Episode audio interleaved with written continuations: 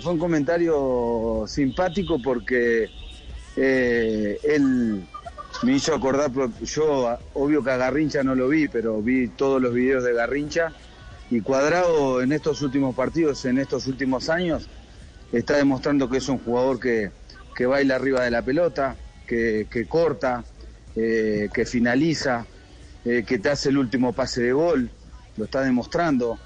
Entonces eh, estaba, estaba hablando en la, en la tele de, la Juventus y hice ese comentario simpáticamente, ¿no?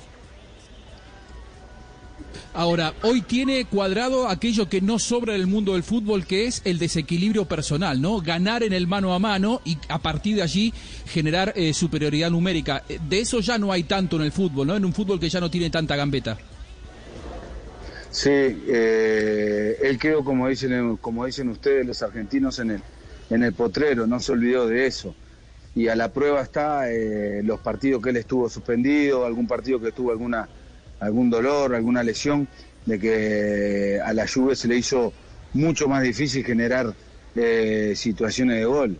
Y aparte él está siendo eh, uno de los jugadores con, más pase de gol del campeonato, lo marcan las estadísticas en el fútbol italiano. Eh, yo pienso que él, aparte, sobre todo para mí, que lo, lo, más, lo más importante, como lo miro yo, el crecimiento, uno mira la parte ofensiva, ¿no? Pero también hay que ser eh, realista que él tuvo un crecimiento al nivel defensivo que, fue impresionante, porque también lo utilizan como lateral derecho y, y, cierra y marca como si, si hubiese nacido ahí.